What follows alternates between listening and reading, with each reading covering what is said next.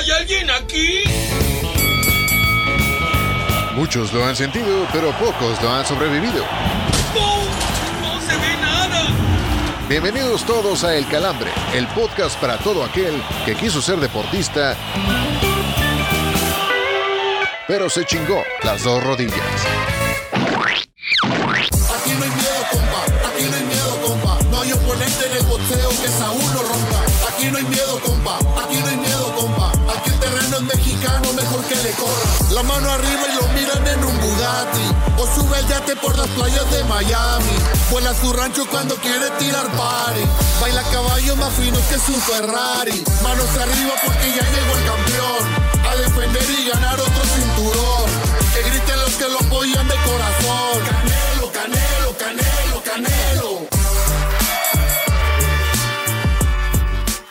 Señoras y señores, chiquillos y chiquillas, diría Vicente Fox, bienvenidos al episodio donde amamos su inocencia, amamos sus errores, el episodio 17 de la sexta temporada de El Calambre. Soy Oscar Rojas, los saludo con todo el placer y el gusto de siempre. Y también les mando un cordial saludo a mis, el día de hoy a mis dos acompañantes, la- lastimosamente uno de los integrantes de este Calambre no pudo estar el día de hoy con nosotros. Saludo con todo privilegio y placer al hombre de Querétaro, al hombre que tuvo líos de faldas en Facebook, este, con un invitado que tendremos más adelante, el señor Héctor Cantú. ¿Cómo está usted, mi hermano? ¿Qué pasó, mi cara? No mames, me pusiste a sudar así en frío, güey.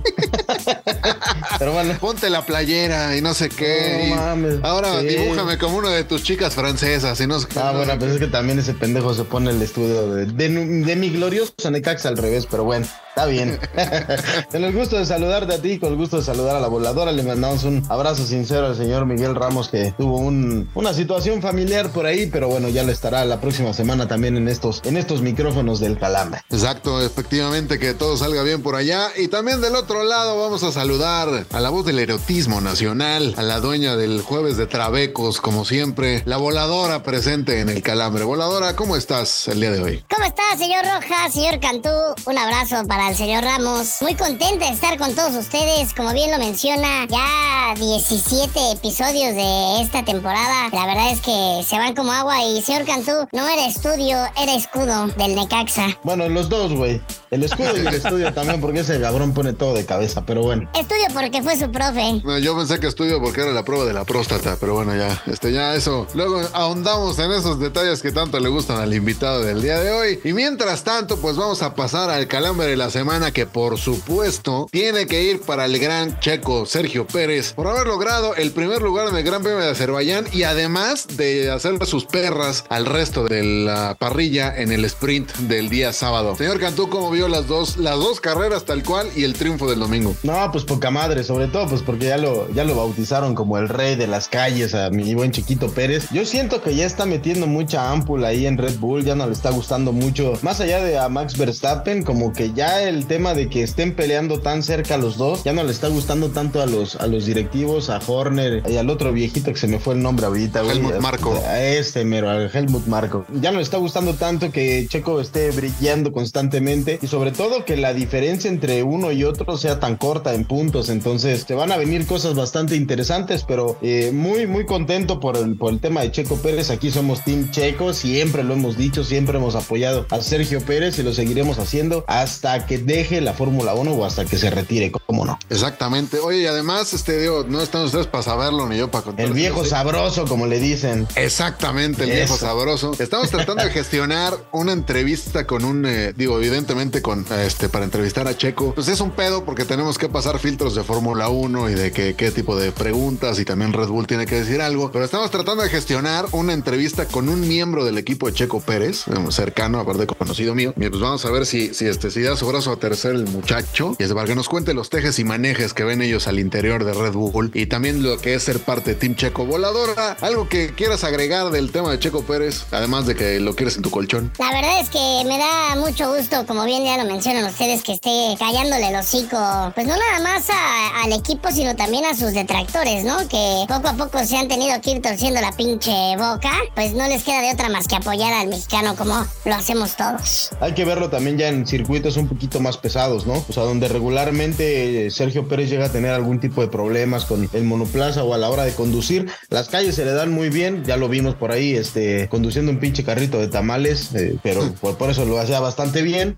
Le sabe medir bien el, agua a los camotes y también la, distancia ahí para no embarrarse con la banqueta, pero lo que sí es, eso es justamente lo que yo quiero, ¿no? Ver a Checo Pérez también en un plan de, bueno, me vale madre lo que piensen en Red Bull, yo voy a hacer mi chamba, no voy a meterme en polémicas, yo voy a ganar y que se dé un entre y un tiro directo con Max Verstappen. Pero a ver, señor Cantú, a ver, ok, hay que verlo en, los difíciles, pero si en los fáciles Max Verstappen no puede, ¿cómo se van a poner los madrazos en los difíciles? Ah, no, no, no, no, no, o sea, bueno, como le tenga que tocar, la cosa es que quitan de la fórmula a Max Verstappen en, en los circuitos fuertes donde él, digamos, ha tenido muy buen rendimiento. Quiero ver a Checo realmente cómo maneja y cómo maneja la presión, porque no siempre es la presión de ir segundo, porque sabes que tu estrategia está limitada hasta lo que tenga que hacer Max Verstappen. Ahora la estrategia es ver cómo chingados le hago para saltarme la estrategia del equipo y seguir compitiendo con Max Verstappen. Esa es la cosa que quiero ver de Checo. Pues ya lo dijo todo el señor Cantú y además son más, cada vez más las voces que le piden a Checo que, pues que le meto un calambre chido aquí a, Max Verstappen y sobre todo el gananada de su jefe que nada más está opinando, está ahí este, haciéndole el caldo gordo al chavo. Y hablando de caldos gordos, voladora, ¿dónde nos lo pueden hacer en redes sociales? Claro que sí, señor Rojas. En Facebook nos encuentran como El Calambre Podcast, en Instagram como El Calambre Podcast, en Twitter como El Bajo Calambre y en TikTok como El Bajo Calambre Bajo Podcast. Mándanos un saludo y manden buenas vibras para el siguiente premio en Miami para Sergio Pérez. Exactamente, Miami, vámonos a Miami. Vamos a Miami. Bienvenido a Miami. Y mientras. Vamos a Miami, que Miami es un Edén, chingue su madre, no me importa. Voladora, pégate unos Miamis en lo que vamos al bajón, ¿no? Porque no solo de noticias serias vive el hombre, Lupita. Aquí te presentamos las notas más absurdas de la semana. Para oreja y no pierdas detalle, el bajón. El arquero Sebastián Sosa anunció gustoso su regreso a los entrenamientos con los Pumas luego de superar una lesión en el pie izquierdo. Se dice que desde cantera se escuchó un ah bueno, gracias cabrón, dirigido al portero, pues su retorno a las canchas es igual de inútil para los universitarios que un jabón en manos de cualquier porro de la Rebel o esas agrupaciones llenas de puro letrado. ¡Chayán! ah, no. El exentrenador de Necaxa y del Tri Sub-23 Jaime Lozano subió un video a su cuenta de Instagram en la que se le ve bailando junto a una de sus hijas una rola de Taylor Swift. De todo corazón esperamos que al Jimmy pronto le encuentren en chamba porque sinceramente eso del baile como que no es lo suyo y la neta, la neta no se vale querer hacerle competencia a nuestra voladora. A ver, a ver, ¿qué pasó? El presidente de administración de Grupo Salinas, Benjamín Salinas, afirmó que uno de los errores más grandes de la Liga MMX tiene que ver con tantos juegos que eran enviados a sistemas de paga, pues eso previene que la liga genere nuevos aficionados. Desde el calambre admitimos que Don Benja tiene algo de razón, aunque creemos que el mayor error de la Liga MX ha sido permitir que equipos tan pero tan pinches como el Morelia Morado, propiedad por cierto de su empresa, sigan robando espacio y dando de qué hablar, pero por lo culero que juegan. ¿Y yo qué culpa tengo?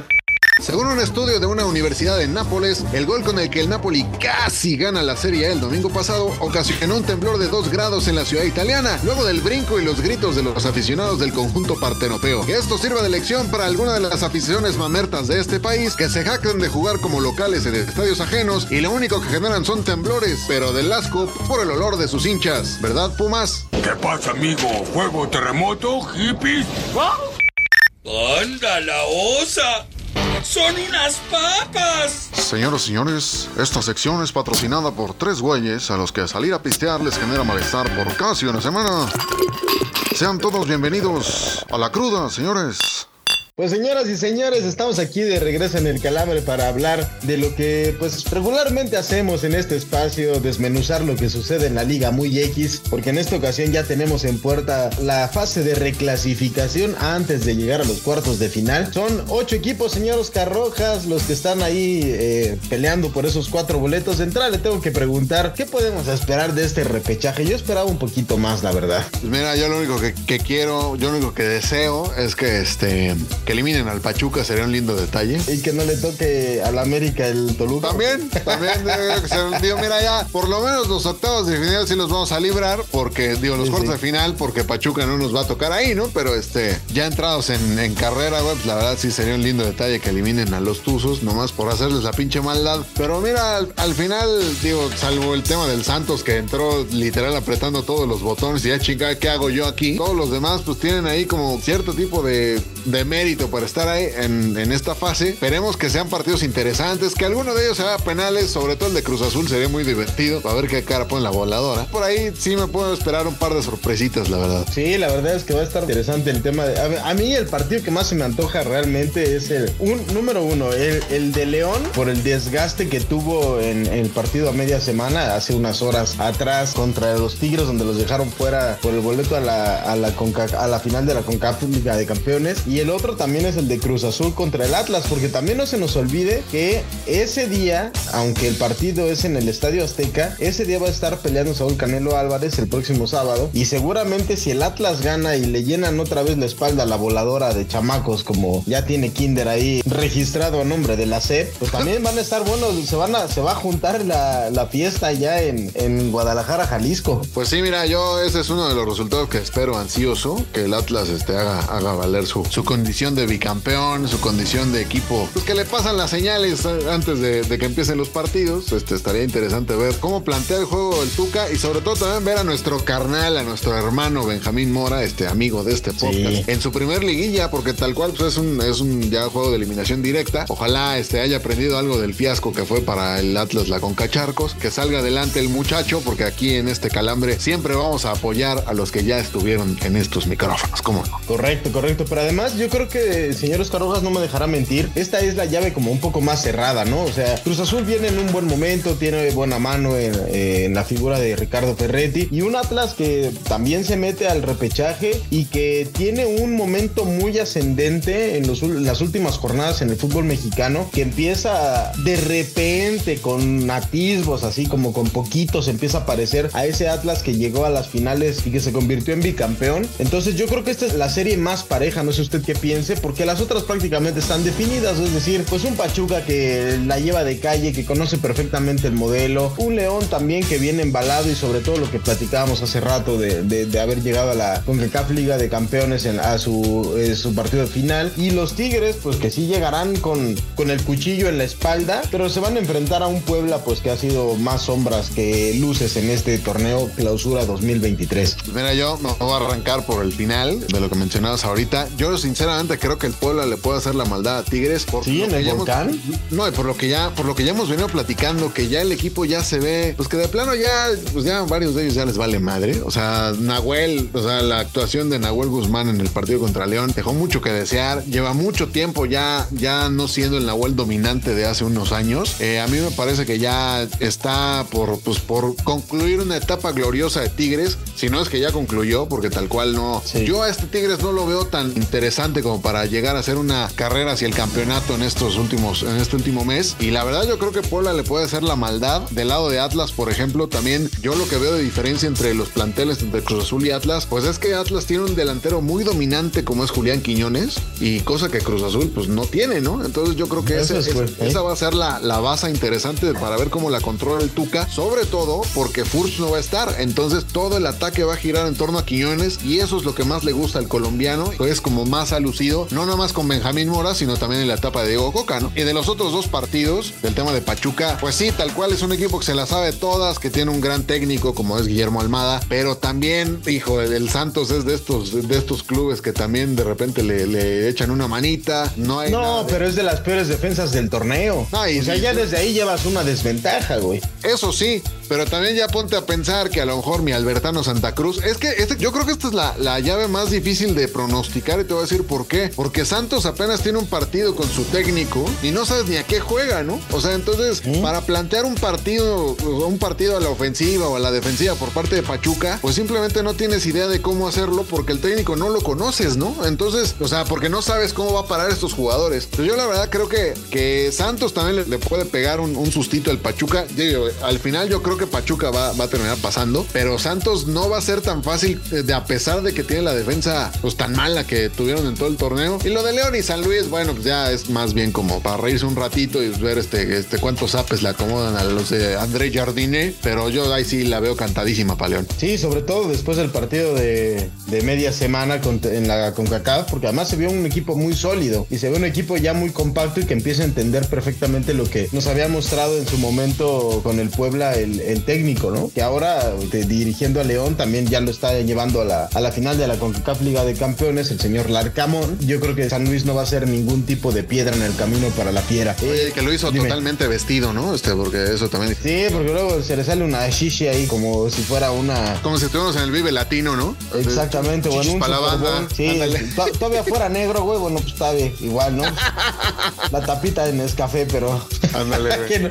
Pero acá no aplica tanto como, como, como aquellos Jackson. Pero bueno, regresando al tema, señor Oscar Rojas, lo iba a comentar hace rato que estabas tocando el tema de, de Tigres. Qué lamentable es la figura de, del portero, güey, de Nahuel Guzmán. Sí, este es un cabrón que ya debería estar fuera de la Liga MX. O sea, más allá de que ya le sobre, le, ya no encuentre lugar en Tigres, es un tipo detestable. güey. O sea, es de estos güeyes que nunca quieres ver en un campo de fútbol mexicano, por muy bueno que sea técnicamente, pero de verdad son de estos cánceres que de repente muestra la Liga MX y que no quieres tener. Sí, mira, la verdad yo creo, a lo mejor me meto temas con, con la gente que nos escucha en Monterrey, saludos a los primos por allá. Es un cagapalos este güey, o sea, de verdad es castroso a madres, o sea, yo lo comparo mucho, digo, lo, voy a comparar con el Dibu Martínez, ¿no? Es un güey castroso, es igual de castroso que el Dibu, pero el Dibu por lo menos te saca pelotas importantes, ¿no? Digo, ya vimos que Argentina tal cual es campeón por la que le saca a Colomuani al final, ¿no? Te- Y en ese entonces, o sea, en, sus buenas épocas con Tigres, pues sí te definía campeonatos. Y la final con América, pues ya vimos que paró los tres penales. O sea, tuvo muchos grandes momentos, pero yo creo que ya se pasó de tueste con esto de, de estar,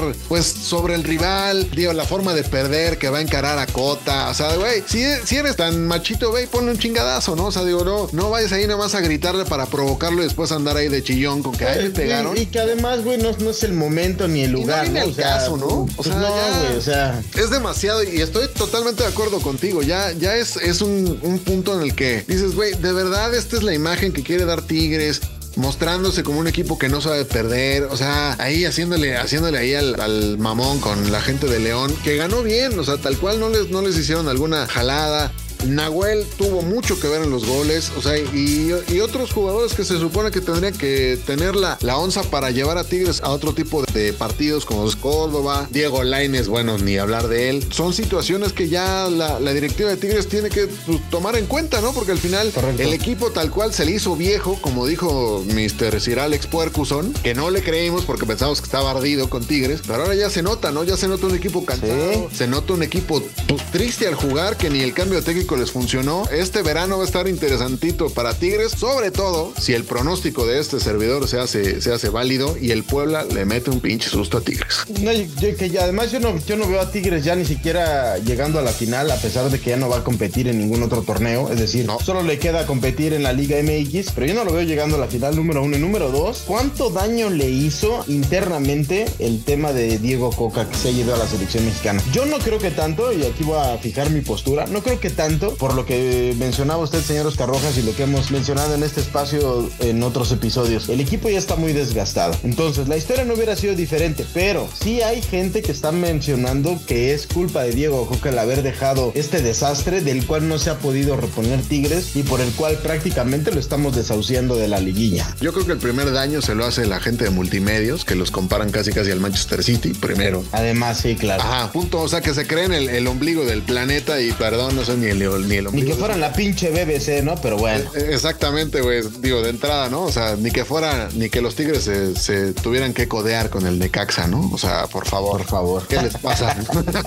Pun- punto uno. Y punto dos, o sea, yo creo que ahorita el saco de golpear preferido de los que están en contra del proyecto de selección es Diego Coca, tal cual, digo. Acabamos de ver a Chucho Martínez diciendo en fútbol picante que no era el perfil de selección. Ya vimos a estos güeyes de multimedios diciendo que, que no, que Diego Coca es el culpable. No, no, el culpable son los, los culpables son los jugadores, porque al final son los que, los que están dentro del campo, los que se muestran apáticos, los que se muestran que ya te arrancan en tercera cuando ya el jugador ya los, ya los burló. Es correcto. esa es la cuestión, o sea, que apapacharon tanto este equipo porque sí les dio muchas glorias en, en la década de 2010, pero ya es momento de un cambio y este equipo se hizo tan, tan dependiente de Guiñac y tan, tan viejo que pues ya están buscando cualquier tipo de excusa para, para no señalar que el tema es que no han sabido hacer un recambio generacional y que en este momento pues ya Tigres ya vuelve a ser el equipo de antes, ¿no? Un equipo, no, no quiero decir del montón, pero sí que vive de mediano. Pasadas. Mediano. Mediano, sí, sí, Tal sí. cual. Sí, porque además las, con las contrataciones que han hecho, por ejemplo, el tema de Diego Lain, el tema de Córdoba, además pagaron un dineral por ambos jugadores, pues tampoco es que les hayan resultado. Es decir, el equipo está eh, despedazado al interior y lo decía Siboldi cuando llegaba, ¿no? Y que tenía mucho trabajo por hacer eh, en, el equipo, eh,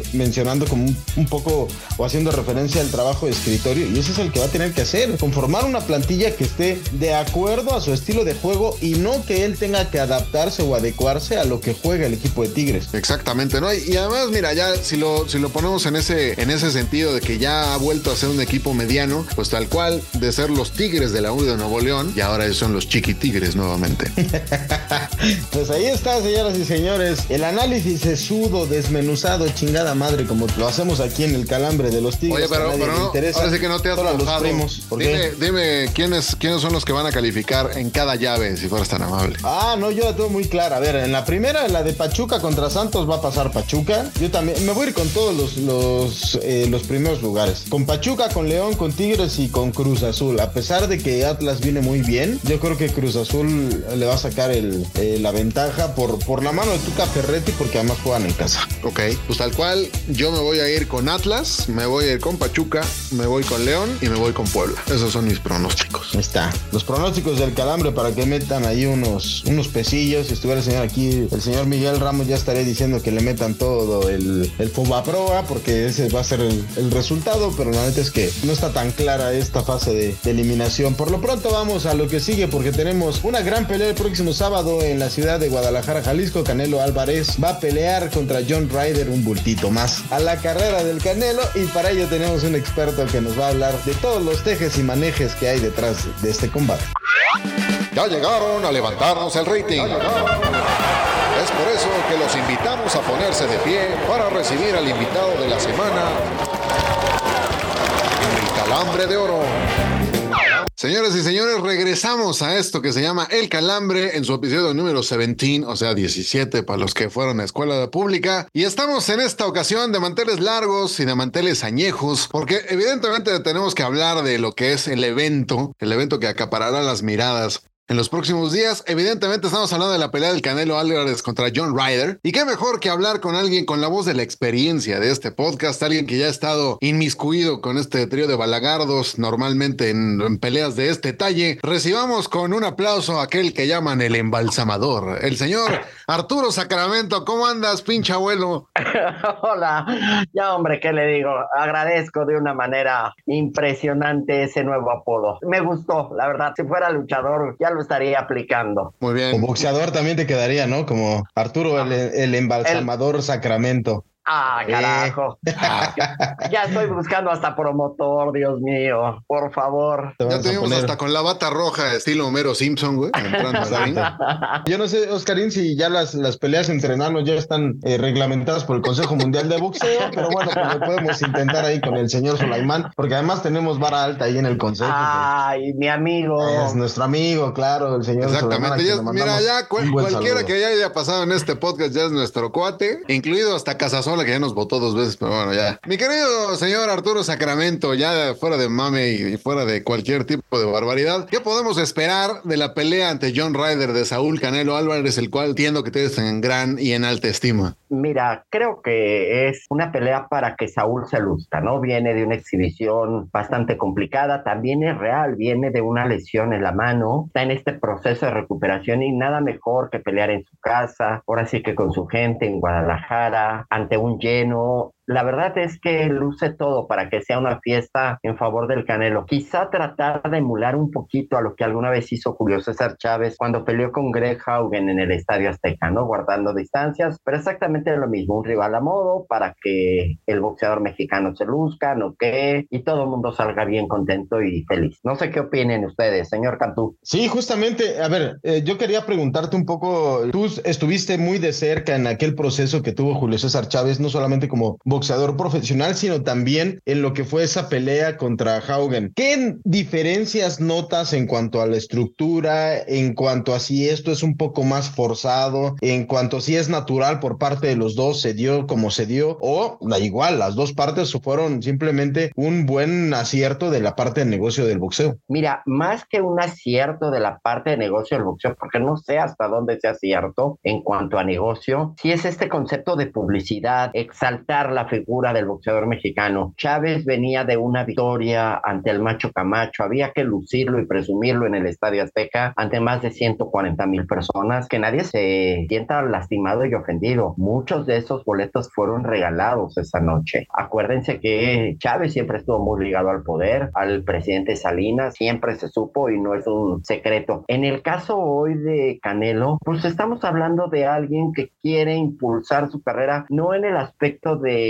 generar dinero o de que la gente lo quiera, pero si quiere regresar a su tierra y que el jalisciense y el mundo en general le aplauda. No sé hasta dónde. el mexicano en general, ¿no, Arturín? Porque eso es como una de las cosas que se le han criticado mucho a, a Canelo, lo has hecho tú en tus espacios, lo hemos hecho aquí también en el Calambre, que no termina por generar esta conexión con la gente, con el aficionado mexicano, que sí logró en su momento Julio César Chávez. Sí, le falta como este baño de pueblo, este que la gente lo quiera, lo valore y reconozca sus triunfos. Canelo como que es el buen boxeador mexicano de una élite importante, quizá no está entre los 10 mejores de la historia, pero quizás sí entre los mejores 15, pero la gente no lo acaba de querer, está buscando eso, el aplauso y el apapacho del mexicano promedio, ¿no? No sé cómo esté la venta de boletos y si hubo un regalo importante de quienes organizaron esta función. Sí, justamente tengo entendido que el gobierno de Jalisco regaló 8 mil boletos y que también, lo vamos a desvelar y lo vamos a decir aquí abiertamente, hay una mafia detrás de los revendedores que también tuvieron acceso, por lo menos cada uno de ellos, a 3 mil boletos para poder revenderlos pues, de buena fuente. Entonces, pues estamos viendo que otra vez Arturo le cuesta mucho trabajo a Saúl Canelo Álvarez, aún en su tierra, llenar un estadio como el de las Chivas. Eh, aproximadamente de cuántas personas, cuántos aficionados es la entrada que se calcula el próximo sábado. Yo estoy calculando que van a ser, porque el, el, estadio le caben 45 mil personas aproximadamente al Akron, más si le sumamos toda la gente que va a poder entrar a la zona de, de la cancha, yo creo que debemos estar hablando de unos 50 mil, 51 mil personas. Propiamente la mitad de la que entró a ver a Julio César Chávez. Sí, con Julio César fueron 132 mil. Así es. Pero el rival es lo mismo, es la idea de que el mexicano sí. se luzca, de que mucha gente le aplauda, de que el mexicano que no alcanza o que no puede ir a Las Vegas a ver a Saúl tenga la posibilidad de poderlo ver en, en su ciudad, en Guadalajara.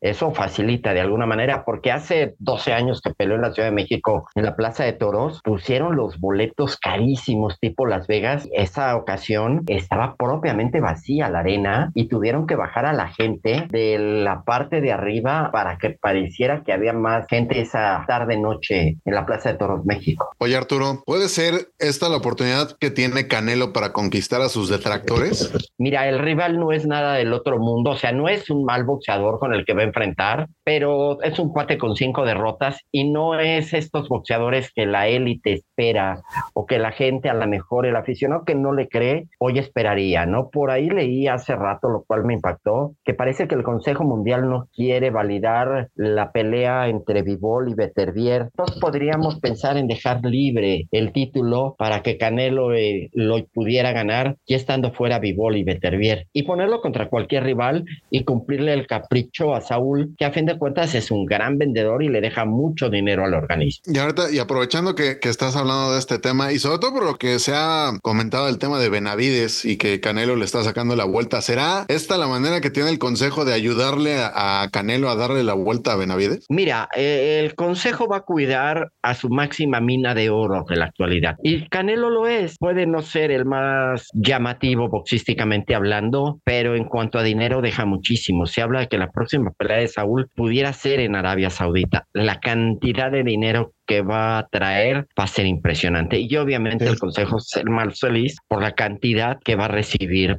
de, de la comisión, vamos a llamarlo de alguna forma sencilla. Sí, de hecho, ya para esta pelea querían llevárselo a Arabia Saudita, tenía varias opciones y él pues no decidió hacerlo aquí en México, pero con el tema de Benavides yo tengo ahí una, una razón, digamos, eh, lo voy a entrecomillar para defender a Saúl, es que no es de su división en este momento. David Benavides tendría que subir una división o Canelo, que no lo va a hacer, bajar una división para poder pues enfrentarse de güey baja, ¿no? Exactamente, es un tiro que todo mundo quiere ver, pero que Saúl Canelo Álvarez no lo va a hacer porque tendría que bajar a una división que sí está caliente y no como la de los supermedianos que pues prácticamente está hecha para él en este momento, Arturo. Yo creo que Canelo no va a bajar, obviamente no es tonto y es dar ventajas, pero quizá Benavides es el que tendría que pensar en ascender porque la bolsa además es muy llamativa, pelear con Saúl te garantiza quizá la mejor bolsa de tu carrera o una de las mejores bolsas. Ay, quién sabe, es que Saúl castiga demasiado las bolsas de sus oponentes. O sea, de los oponentes fuertes, de los oponentes que lo ve, pregúntenle a Vivol cómo le fue con su bolsa. O sea, realmente hubo ahí una, un deseo de Vivol de, de sacrificar mucho la parte económica para pelear contra Canelo, porque de otra forma nunca se hubiera hecho esa batalla. Sí, pero estamos hablando que quizá, a ver, el vaquero Navarrete, que es tricampeón mundial, acaba de ganar 500 mil dólares en su pelea más reciente cuando se coronó y obtuvo su tercer título del mundo. Sí. Lo de Saúl termina siendo, para él que bueno, anormal en el mundo de las bolsas y del boxeo, ¿no? La mayoría no gana eso, eso es la realidad. Oye, Arturito, mande. Y a todo esto, ya sé que ya habías platicado el tema de Chávez, de Haugen y,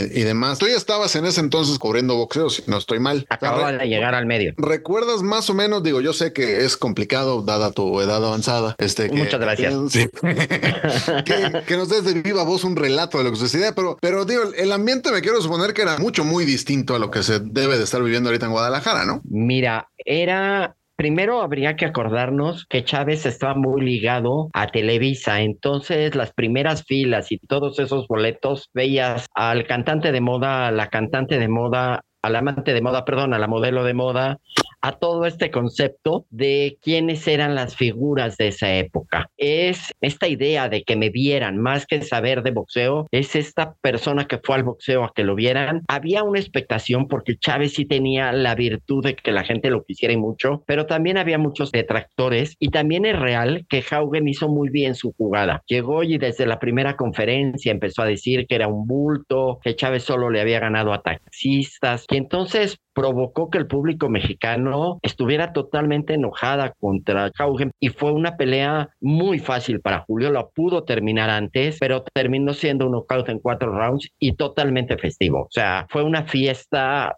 desde que empezó la pelea hasta que terminó. Que es prácticamente lo que podemos esperar este próximo sábado en el Acro, ¿no? O sea, un Canelo Álvarez que seguramente va así a fiel a su estilo, va a estudiar perfectamente a su rival, a, Ryder en el primer episodio, después lo va a boxear, lo va a llevar yo creo que por ahí de las seis, siete vueltas y lo va a terminar después de la, de la octava. Yo quiero pensar que ese es el plan de pelea. Mira, a mí me parecería que antes del ocho no va a terminar, estoy de acuerdo contigo, pero sin embargo a lo mejor Saúl cambia un poco el modo de pelea y con tal de agradar a ese público, sale desde muy pronto a intercambiar golpes y tratar de noquear. Eh, con este de volver feliz a todo el público que va a estar esa noche en Guadalajara. Oye Arturo, ya al, Children, dinos tu pronóstico. ¿Termina en knockout y en qué episodio o nos vamos a decisión? No, yo creo que Saúl, mi ídolo Canelo Álvarez, va a noquear en, por ahí del 7 en adelante. Aunque también tengo claro que creo que Saúl va a cambiar el estilo por primera vez con tal de agradar a su gente. Entonces, cuatro o cinco rounds, no más. Arturito, ¿qué, ¿qué opinión te merece desde tu ojo clínico y experto del mundo del boxeo? Todo este, vamos a llamarlo, todo este teje y maneje político que se le ha dado a, a, a Saúl Canelo Álvarez para esta pelea. Es decir, hay una fuerza política detrás que está moviendo perfectamente este evento. No es algo nuevo, también sucedió en la época de Chávez. Se nota nota más ahora o también era igual de, eh, de claro en, en 1993? Yo creo que era más claro en aquella época, porque en ese momento era el consentido y era abiertamente el consentido de la presidencia de la República de Carlos Salinas. En este caso, Canelo abiertamente ha criticado mucho a la administración de López Obrador. No sé si esté detrás de él el gobernador de Jalisco. Sí, total. Ajá, pero no, no es el tamaño de ser el consentido del presidente de la República como lo fue Chávez. Él está siendo aprovechado por lo que sería el gobierno de Jalisco, quizá para buscar postularse para la presidencia. No sé qué juego político puede haber, pero me parece que está un escalón abajo, Saúl, en cuanto al, al tamaño de político que lo consiente. Una última pregunta de mi parte, al menos. ¿Crees que esta sea la última pelea de Canelo en México o nos vamos a aventar una gira del adiós como la de Chente Fernández? no, no, no es Magneto tampoco. Este. Ah, bueno, no, este creo... Viriche que ya llevan como 17 reencuentros, ¿no? Ya... no, no sé. Yo soy un convencido que todavía va a ser una pelea más. Va a buscar retirarse en el Estadio Azteca o en algún lugar grande. O sea, a lo mejor el estadio del Monterrey, un lugar así grande para poderse retirar con su gente por ahí yo lo veo. a lo mejor, no sé, es un lugar mucho más pequeño, pero la Arena Ciudad de México pudiera ser, pensando en algún lugar donde pelear. Plaza de Toros, como revancha de aquella vez que estuvo vacía. Yo sí soy un convencido que nos espera una pelea más de Saúl, una de las últimas o la última. Tiene 32 años, tampoco le queda tanto en el boxeo. No.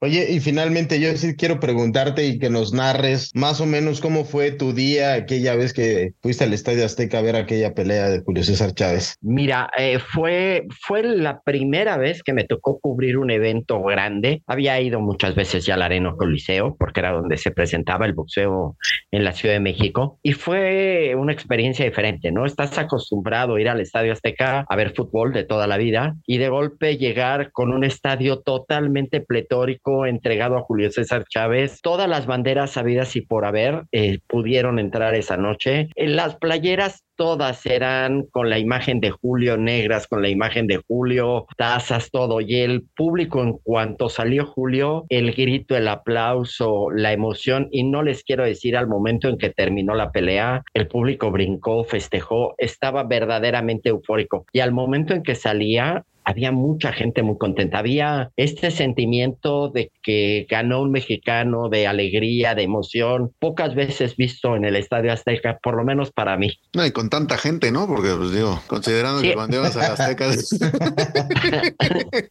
nada más estaban los cubeteros y, este, y Ortiz de Pinedo, pues digo, ah, éramos una familia pequeña y la familia de Peláez también. Una familia, una familia de 10. Pero funcional, güey. Era una, una, una, una familia funcional. Una familia pequeña funcional. Exacto. Arturo, yo creo que digo, siempre es un placer, un agasajo, este, exprimir tu, este, tu cerebro, este, en, en cuestiones boxísticas. Este, debo decir que en esta ocasión no ha sido la excepción. Te agradecemos enormemente que hayas estado en los micrófonos del Calambre nuevamente. Y pues ojalá, pues no pase mucho tiempo en que vuelvas a estar con nosotros. Este, sobre todo porque ya sé que nada más te hablamos para cuando hay pelea del Canelo, pero pues este, recomiendan a nosotras para que te podamos tener más seguido por acá.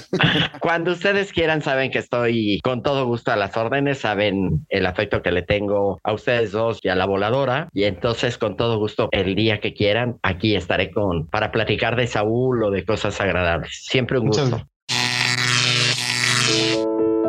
Para que seas tan culto como los conductores de este podcast, ya déjense de mamadas y vamos a chupar, ¿no? Te dejamos el dato que demostrará por qué nunca vas a brillar en sociedad. Aquí presentamos el dato inútil. Hoy, pero de 2013, siguiendo con el boxeo, Floyd Mayweather derrotó a Robert Guerrero para retener el título mundial welter del Consejo Mundial de Boxeo. Señor Héctor Cantú, platíquenos, hace 10 años, ¿qué pelea de box le tocó cubrir? ¿Acaso fue a esta pelea de Floyd Mayweather? No, nunca fui a una pelea de Mayweather. Ah, no, sí, sí fui a la última, la última que peleó contra Conor McGregor. En esa anduvimos todavía. Esa fue la, la primera justamente que hice para, para Fox Deportes, pero previamente no no me había tocado ninguna de- del- del buen Floyd. La verdad es que su estilo boxístico a mí nunca me gustó, porque era más defensivo que boxístico. O sea, atentaba prácticamente contra todo lo que es el boxeo normal, ¿no? Pero bueno, hay gente que sí le gustaba y además resultó, pues, terminó con, con récord invicto el buen Floyd, así que, y un chingo de billetes verdes, acabo de decir. Así que lo hizo bastante bien el buen Floyd. Y esa pelea contra Robert Guerrero, según yo, es de las peleas que menos trabajo le costaron a Floyd Mayweather en su carrera. Muy bien. ¿Cómo terminó por, por este decisión? No, por nocaut, según yo, tengo entendido. Excelente. Señor Oscar Rojas, Diga la dama. si estuviera usted en condiciones de boxear contra Floyd Mayweather, ¿lo haría? Por supuesto, cabrón. pues, digo, ya na- nada más por la bolsa, güey. O sea, por supuesto que este. ¿Del mandado? Ah, huevo, güey. La- Aunque sea, güey. si Homero Simpson estuvo a punto de este, enfrentarse a Dredrick Tatum, ¿por qué uno no le iba a entrar con este con Floyd Mayweather? Pues, al final es lo que dice el señor, el señor este Cantú, pues, ese güey no tiraba chingadazos, güey. Digo, sí tiraba dos que tres, pero pues este, el que tenía que hacer el gasto era uno, güey. Pues, entonces no, Sí. no había ningún tipo de problema. Yo la verdad sí le entraba, güey. Sobre todo porque la bolsita pues, sí alcanzaría para cubrir. No, y además aquí no nos andamos con puterías. ¿no? Exactamente, güey. Aquí somos Sí. hombres o payasos, güey. O sea, y además ponte a ver, güey, que pues una, una lana en dólares, güey, pues yo creo que seguramente así cubriría este, la primaria de mi hija. Entonces, pues yo no tendría un pedo en entrarle a los moquetazos con el morenazo este. Patrocinen, no chingado. Sí, pinche Floyd. Sponsor us.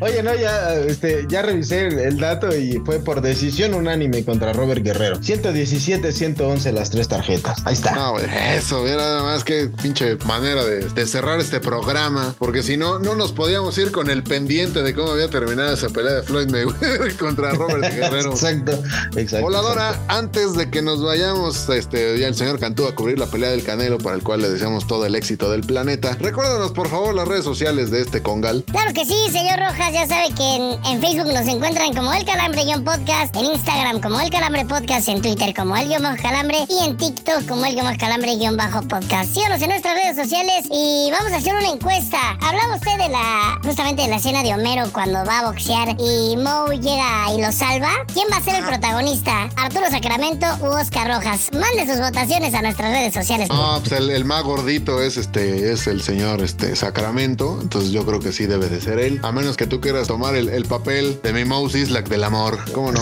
Pero además, eh, bueno, estamos entendiendo lo mismo. El señor Arturo Sacramento sería Homero, ¿no? Ajá, sí, por supuesto. Sí, bueno, pues es que no es la primera vez que ha pisado un cuadrilátero porque ya la ha hecho también. De qué monito. Sí, por supuesto, güey. es correcto. Ya es la, la reencarnación luchística de medio metro. Pero este, oye, voladora, antes de que nos vayamos, tú no diste tus pronósticos del, repechaje. Por favor, compártelos con la audiencia. Claro que sí, señor Gas. Primeramente, pues ya saben que estamos con, con el Cruz Azul. Yo creo que va a pasar el equipo del Puebla, va a derrotar a los Tigres. Yo creo que va a pasar el Pachuca y yo creo que va a dar la sorpresa el San Luis. Míralo. No, pues sí está muy aventada tu. tu Sí, se fue con la chica. Así Sí es. se ve que la voladora está medio pendeja, pero bueno. Mira, pero, pero es raro porque ahora se va con la chica cuando normalmente se va con el chico temido. Exactamente. Pero bueno. Señor Héctor Cantú, algo que agregar en este, en este distinguido y elegante podcast. Nada, nada, nada más esperar. Bueno, recordarles a toda la, la gente que nos está escuchando que los esperamos la próxima semana, porque entonces sí ya tendremos la previa de lo que es la liguilla, como quedó conformada con los cuatro que ya están clasificados, entre ellos su América, señor Oscar Rojas, y los cuatro que avanzaron del repechaje. Así es, señor Cantú, pues a nombre de la voladora, del, aus- del ausente, este, del señor este, también Miguel Ramos, del señor Arturo Sacramento, el cual le volvemos a agradecer su presencia en este podcast, del señor Héctor Cantú y de este servilleta suyo que soy yo, Oscar Rojas. Les recuerdo que tenemos una cita el próximo jueves también y por favor, el último que salga, apague la pinche luz. Vámonos. Solo con fotos tuyas se llena. En blanco y negro, en color, disparan mi emoción. El álbum de mi cabeza solo con fotos tuyas se llena. Ha sonado el pitazo final de este podcast. Pero no se apuren, que amenazamos con volver la próxima semana.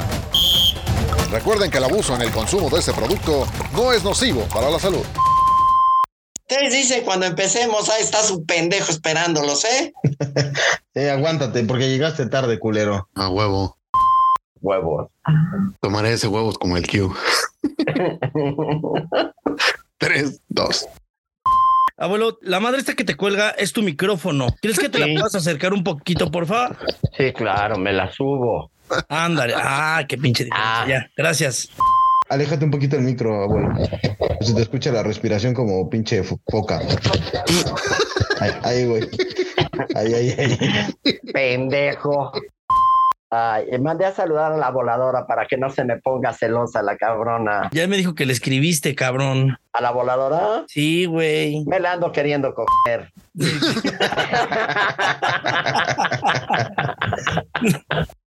Lo voy a pegar a la pared, señor Rojas. Ya corté con el bajón de eso. Tu albur ya no entra. Déjame, me termino mi papita. Yo no voy a hacer el foforojo. ¿Ya? Déjame, déjame acabo mi papita. Dale. Dale. La mía era la papita, la tuya es palpito, güey. Me dicen el meco, sacas.